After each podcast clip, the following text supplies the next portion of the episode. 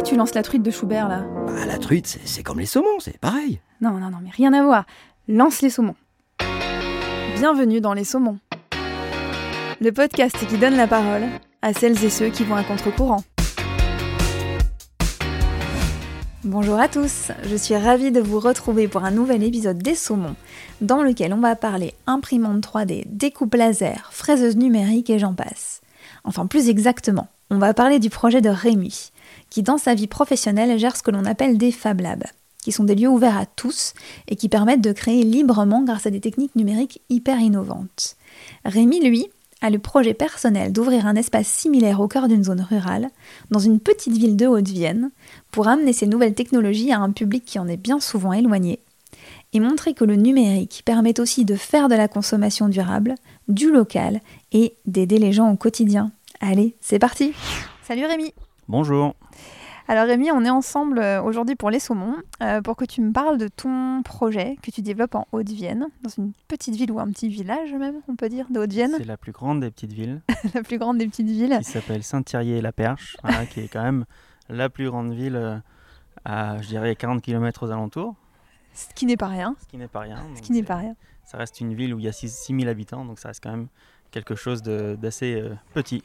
D'accord.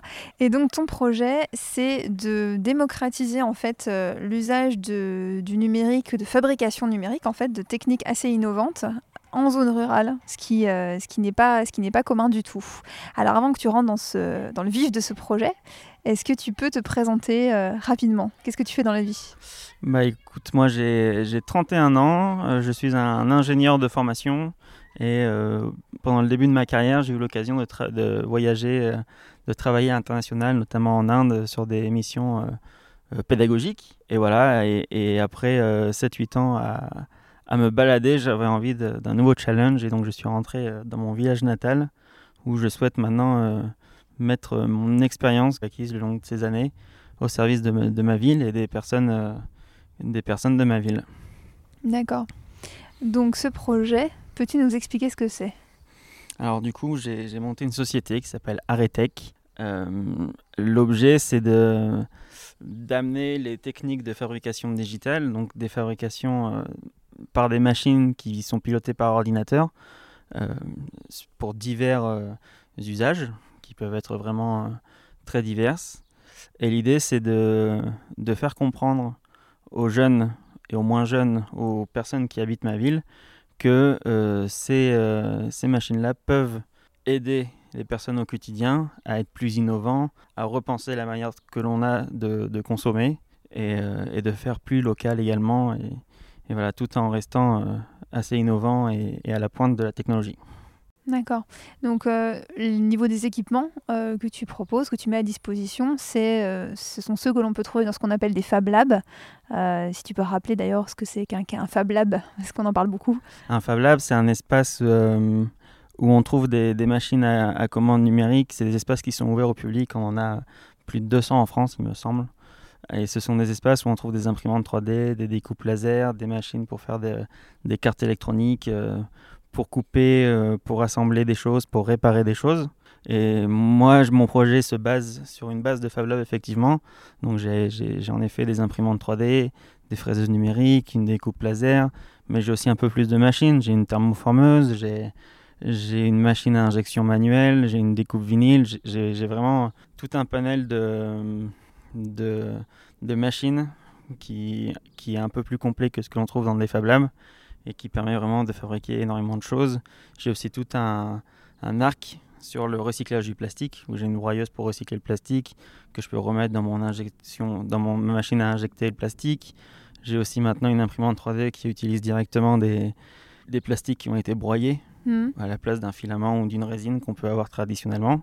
Et, euh, et voilà, donc j'ai plein de techniques. euh, J'essaye de développer des choses tout le temps avec ces machines-là et j'essaye de répondre à des problématiques locales. D'accord. Et hum, le fait de t'implanter en zone rurale, au-delà du fait d'avoir envie de valoriser ta, ta, ta ville, euh, est-ce que ça répond à des besoins spéciaux, en fait, des besoins que tu as, que tu as identifiés? Ben, je j'avais d'abord envie de réfléchir à un, mode de vie qui me correspond et j'étais convaincu au fond de moi que d'une manière ou d'une autre, ce que je fais avec mes machines, ça pouvait aider les gens. Je le voyais très bien déjà avec mes parents, ne serait-ce que chez moi. quand je rentrais, j'avais toujours quelque chose à réparer. Il y avait toujours des idées qu'on ne pouvait pas réaliser, qu'en fait, on réalisait avec les machines. maintenant, ça fait un an et demi que j'ai lancé mon projet dans le contexte que l'on connaît, mm. mais ça m'a pas empêché de beaucoup discuter avec les gens et pour mieux comprendre les besoins et pour mieux comprendre euh, le, les attentes des personnes sur place, parce que j'ai dû me réadapter un petit peu à la vie à la campagne, après 10 ans, euh, un peu plus de 10 ans, loin de cette vie-là. Hmm. Et, et, ce qui est intéressant, c'est que les échanges amènent des questions, des questionnements sur les usages que l'on fait de ces machines que je n'avais pas forcément anticipé. Hmm. Voilà, euh, moi, je suis quelqu'un qui adore les challenges.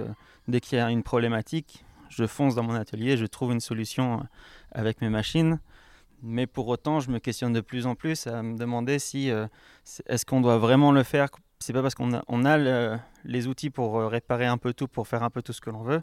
Est-ce que pour autant on doit tout le temps le faire? C'est une mm. question que je me pose. Une chose est sûre, c'est que euh, ce n'est pas parce que on a les outils pour trouver des solutions à des problématiques qu'il faut qu'on arrête de se poser la question de pourquoi on a ces problématiques en premier lieu. Voilà, il ne faut pas que ça efface cette, cet aspect-là.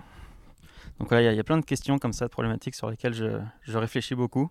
Mhm. Et j'essaye d'adapter mon, mon, projet, mon modèle économique pour, euh, pour trouver quelque chose d'éthique, mhm. enfin quelque chose qui, me, qui corresponde à mes valeurs, euh, pour, pour euh, quand même faire de ma passion le développement avec ces, ces machines-là. Et c'est sûr et certain, il y a des applications dans plein de domaines, mais tout en restant vraiment dans quelque chose de concret, dans un vrai besoin et pas, pas quelque chose d'un peu futile finalement. Et tu en es où du coup de, de ton projet pour le moment? Tu es à quelle étape? Mon projet, alors ma société, elle a, elle a un, un, peu moins d'un an maintenant. En fonds propres, j'ai pu investir dans 90% des machines déjà. Je travaille actuellement à, à, à la mise en place d'un espace où je pourrais accueillir du public. Pour l'instant, je fais tout chez moi, ce qui, ce qui me limite finalement. Hein. Hmm. J'ai un, Aujourd'hui, j'ai un modèle qui fonctionne, mais euh, qui ne me permettra pas de me développer. Donc, si j'ai envie de me développer, il faut que j'ai un espace. Il faut que dans cet espace, je puisse accueillir des gens, proposer des formations, proposer des locations de bureaux, proposer plein de choses. Et je suis à cette étape-là. Euh, il y a beaucoup d'espaces qui ont été euh, identifiés. J'ai un local en particulier qui me plaît particulièrement et je suis en train de, de travailler pour voir, pour, pour l'acheter, pour monter un dossier Mm. pour trouver les financements pour l'acheter et vraiment euh, bah, m'implanter euh, durablement euh, dans ma ville. Et tu as commencé à communiquer dans ta ville sur ce sujet-là? Comment c'est reçu? Alors l'un de mes challenges, c'est c'est vraiment de faire comprendre l'intérêt qu'il peut y avoir autour des, des nouvelles technologies. Et c'est pas évident, c'est pas évident, et c'est assez normal, je le comprends, il y a, y a, un peu de... Il y a un peu de méfiance autour de ces nouvelles technologies. moi, j'ai décidé de, passé un peu beaucoup de temps à faire de la communication finalement. Et depuis le deuxième confinement en novembre dernier, je me suis lancé un challenge. Je me suis fait un beau site internet sur lequel je documente un projet toutes les deux semaines. Un petit projet, voilà, parce que partager les projets que l'on fait, c'est aussi euh, très important pour moi. Donc toutes les deux semaines, on retrouve des projets plus ou moins ambitieux. Ça peut aller de l'explication de pourquoi est-ce que l'impression 3D peut aider à réparer des choses chez soi, à euh, la fabrication d'un produit complètement terminé. Là récemment, je viens de partager, de publier euh, mes fichiers pour fabriquer une lampe de bureau. Voilà, elle est, assez design, elle est assez sympa. Elle change de couleur automatiquement. Toutes les heures, elle clignote pour nous dire que ça fait une heure qu'on est assis devant l'ordinateur pour qu'on pense à faire autre chose.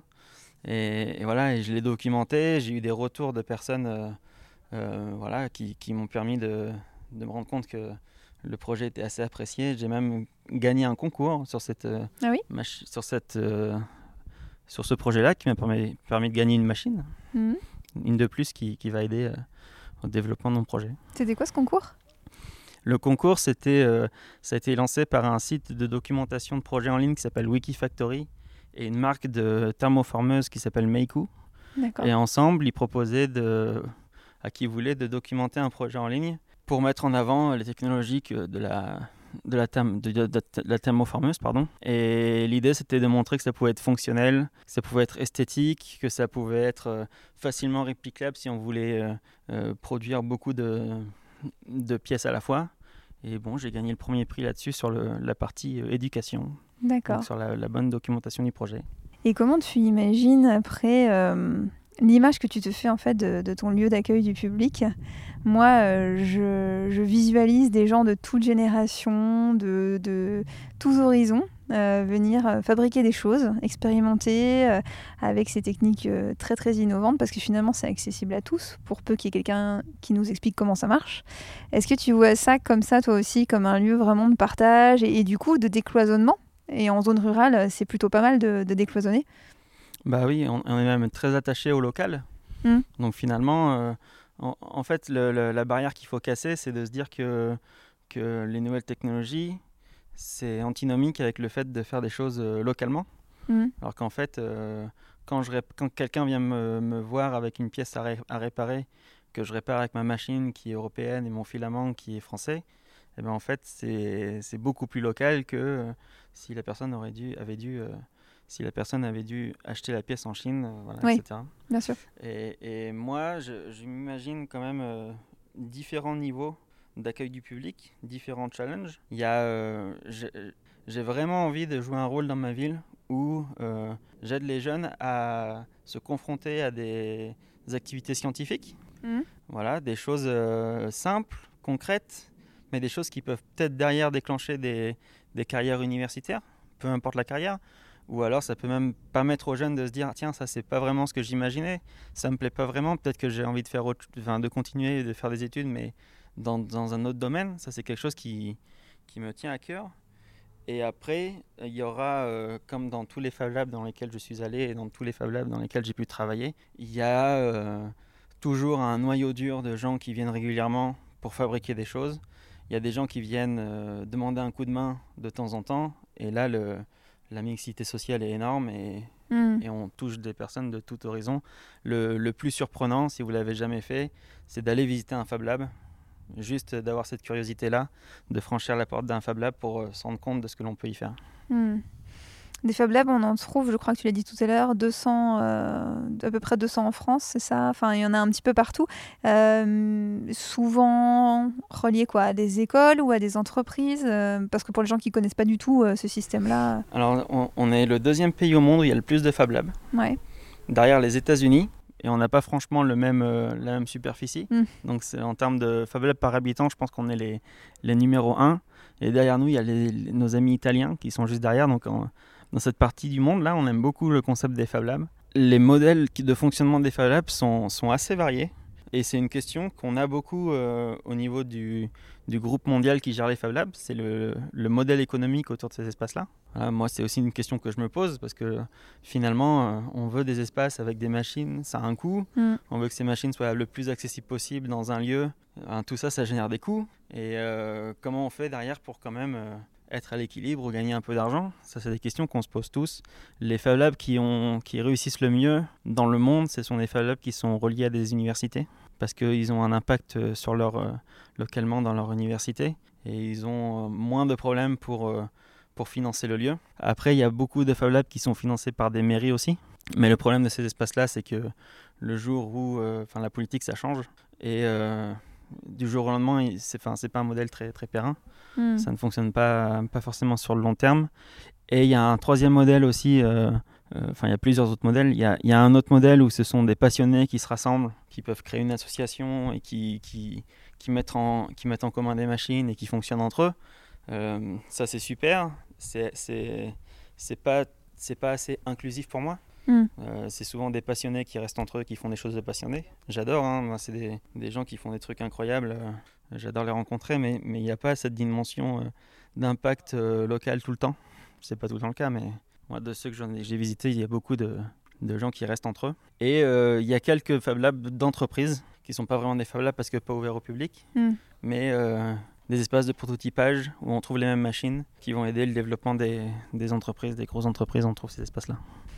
Et alors toi, tu es un, un vrai passionné, à tel point que pour le moment, tu as tout le matériel chez toi, c'est ce que tu me disais. Tout à fait. Euh, ça te vient d'où ça C'est alors, euh, Est-ce que tu as, une explication? Est-ce que depuis tout petit, tu es, à fond euh, sur le fait de fabriquer des choses Euh, Ta vocation, elle est née quand un peu? Ben, moi, j'ai, j'ai- je pense que j'ai toujours eu des idées mais j'ai jamais su les réaliser parce que je suis pas très doué de mes mains. Ouais. Et donc, euh, utiliser une scie, un marteau, euh, j'ai pas peur, j'y vais, mais c'est jamais, c'est jamais, euh, ouais, c'est jamais au niveau de ce que j'attends en tout cas. Et du coup, quand j'ai, de par mon travail, j'ai eu l'occasion de découvrir euh, les Fab Labs, la fabrication additive, euh, et ça m'a vraiment plu. Et d'un coup, j'avais euh, les outils pour fabriquer mes idées. Et bien, une fois que j'ai eu ça, ça a changé ma vie, quoi.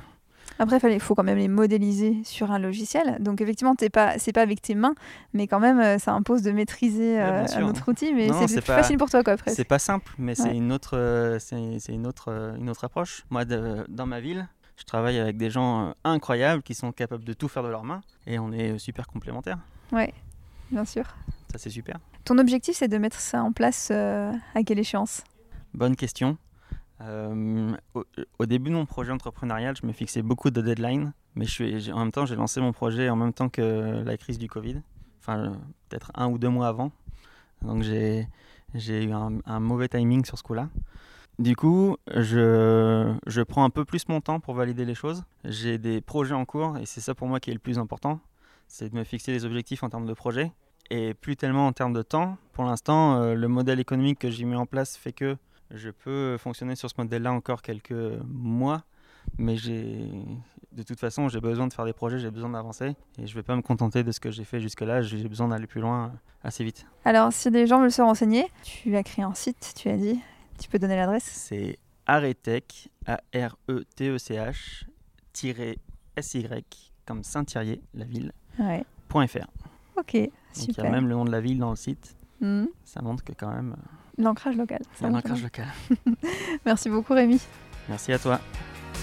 Je vous retrouve très vite pour un nouvel épisode des Saumons. Merci infiniment pour votre écoute. Si vous aimez ce podcast, vous pouvez vous abonner depuis votre plateforme d'écoute préférée et laisser un commentaire ou quelques étoiles. N'hésitez pas également à me suivre sur Instagram et Facebook avec les comptes Les Saumons Podcast, tout simplement. Merci et à très vite.